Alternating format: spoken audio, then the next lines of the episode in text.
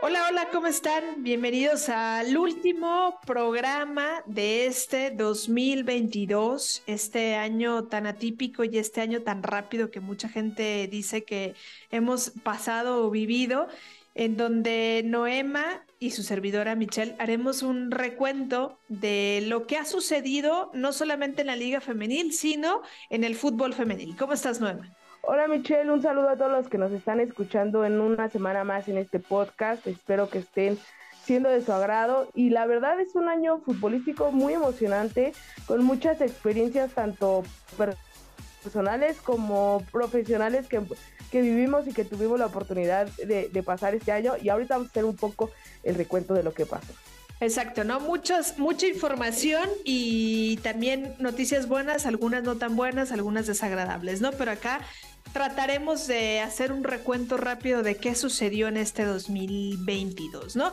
Pues yo creo que una de las noticias que llamó más la atención fue la llegada justamente de eh, la estadounidense Mia Fischel a la Liga Femenil, una jugadora que hoy ya está consolidada con Tigres y que llegó proveniente justamente de la Liga de los Estados Unidos, Noema. Mia Fischel eh, vino de, directamente del draft ella fue la cuarta selección del draft universitario de este año eh, o del año que está, este, que está pasando y fue elegida por Orlando Pride. Un Orlando Pride eh, era un equipo que, que, estaba muy inestable y sigue estando muy inestable.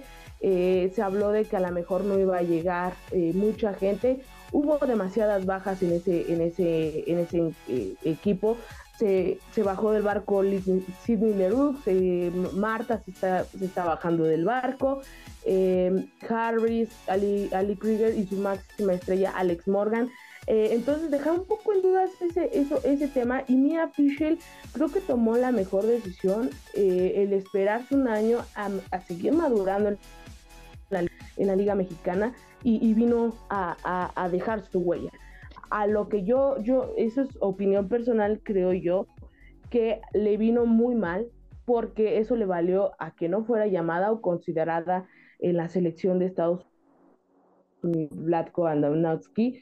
Entonces, eh, creo yo que en algún momento sí le va a ayudar mucho esta maduración eh, de la universidad a una liga profesional y ya después a un alto rendimiento como en la Liga de Estados pero creo yo que eh, sí tenía que haberse quedado allá. Esa es opinión personal. Algunos estarán de acuerdo conmigo y otros no.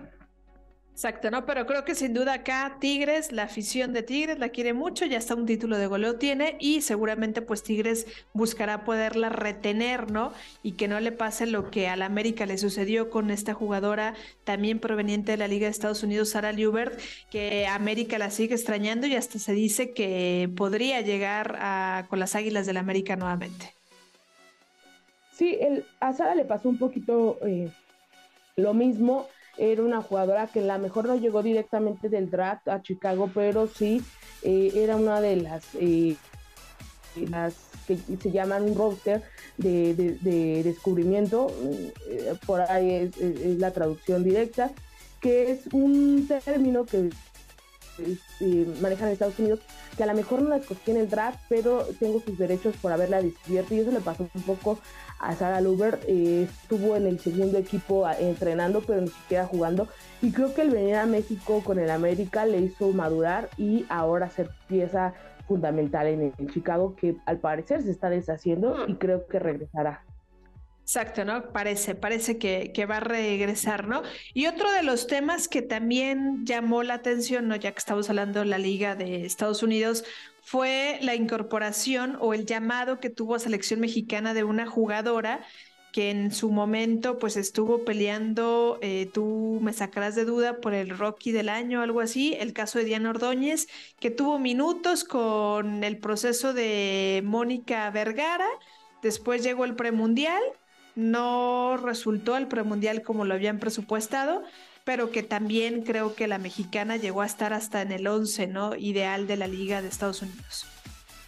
Sí, eh, Diana Ordóñez estuvo en el segundo 11 inicial de la Liga de Estados Unidos.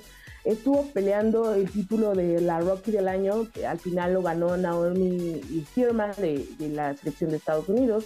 Y también estuvo peleando el título de goleo mucho tiempo o muchas jornadas con Alex Morgan. Entonces, imagínate estar peleando con Alex Morgan el título de goleo en la, Liga de Estados Unidos.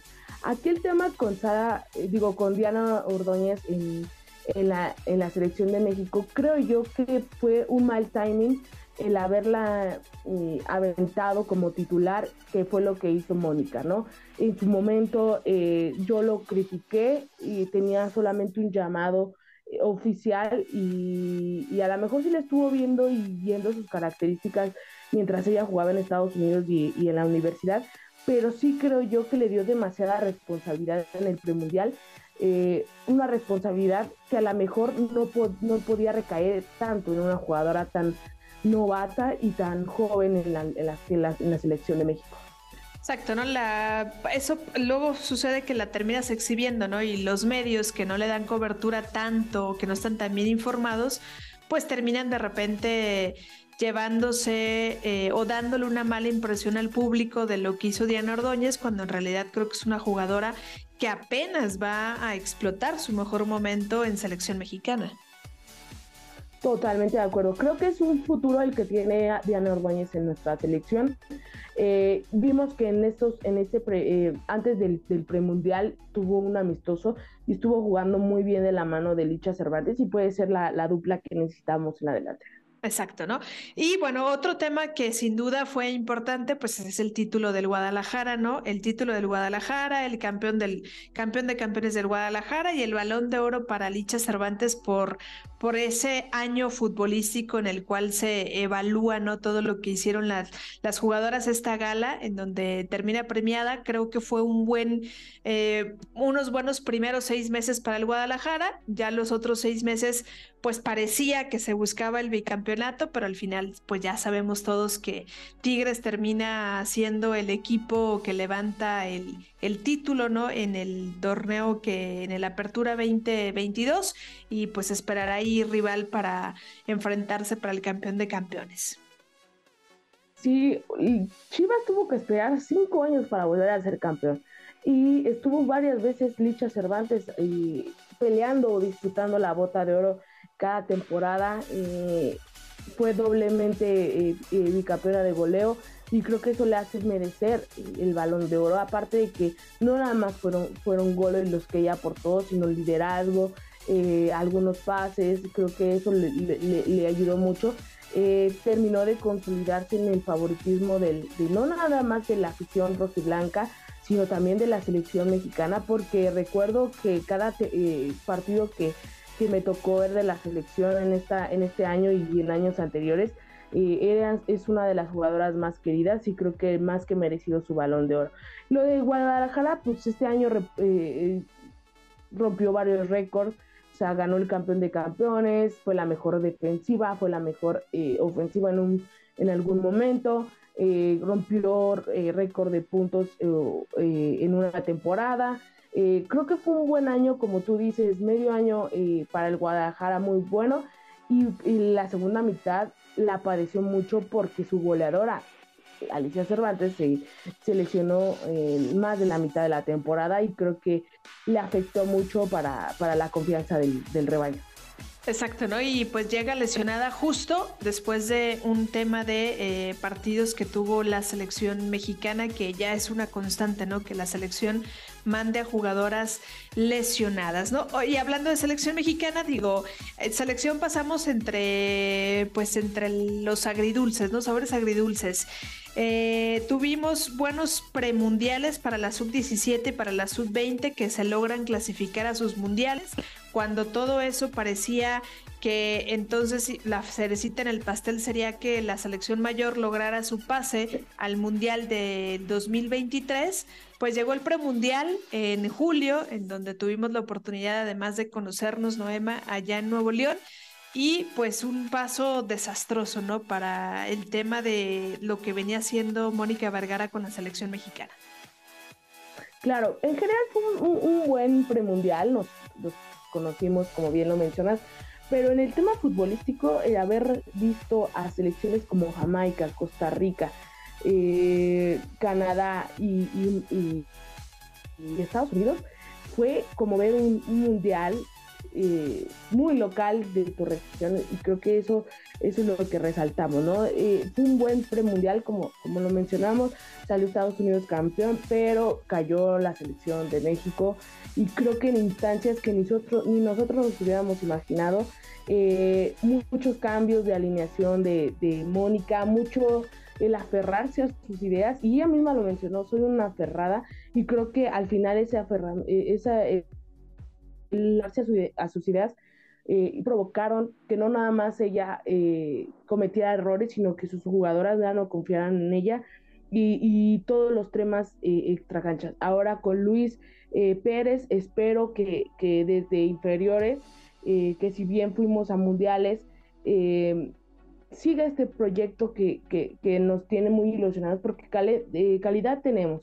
Y creo que el haber perdido el premundial y el mundial en general del próximo año junto con Juegos Olímpicos nos va a afectar muchísimo. Mucho. Eh, porque es la mejor generación que hemos tenido en muchos años es la que hemos visto, ¿no? También la verdad es que creo que lo que vimos en la sub-17 y en la sub-20 podemos estar confiados de que viene otra camada de buenas jugadoras formadas ya en la liga femenil, con un poco más de experiencia, ¿no? Entonces yo creo que sí, nos vamos a perder el gusto de ver a jugadoras como Kenty, como Alicia Cervantes, como Rebeca Bernal, como Ceci Santiago, ¿no? Pero en todo el caso contrario, pues vienen jugadoras como Celeste Espino, como Michelle Fon, como jugadoras, eh, el caso de Villanueva, de, Santos, ¿no? O sea, vienen muchas jugadoras también de, de la sub, de las categorías inferiores, que seguramente tendremos la oportunidad, o ojalá estén peleando por ahí por un boleto para Olímpicos y para el próximo Mundial en el 2027,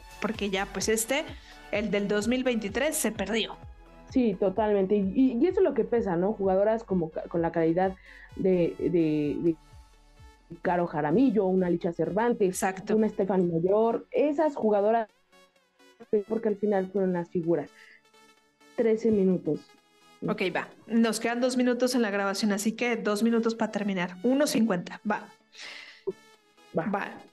Y pues también dentro de esto, ¿no? Como si algo le faltara, ¿no? La gota que derrama el beso después de la eliminación del premundial, pues vinieron los temas extra cancha, ¿no? Que ya conocemos. El tema de Maribel, la destitución de Maribel Domínguez de la Sub-20, el tema de también la destitución de Mónica Vergara, la incorporación de Ana Galindo para tomar las riendas del Mundial de la Sub-17, por, eh, de la sub-20 y, luego después el Mundial de la India en la sub-17 en donde México termina eliminado en la fase de grupos.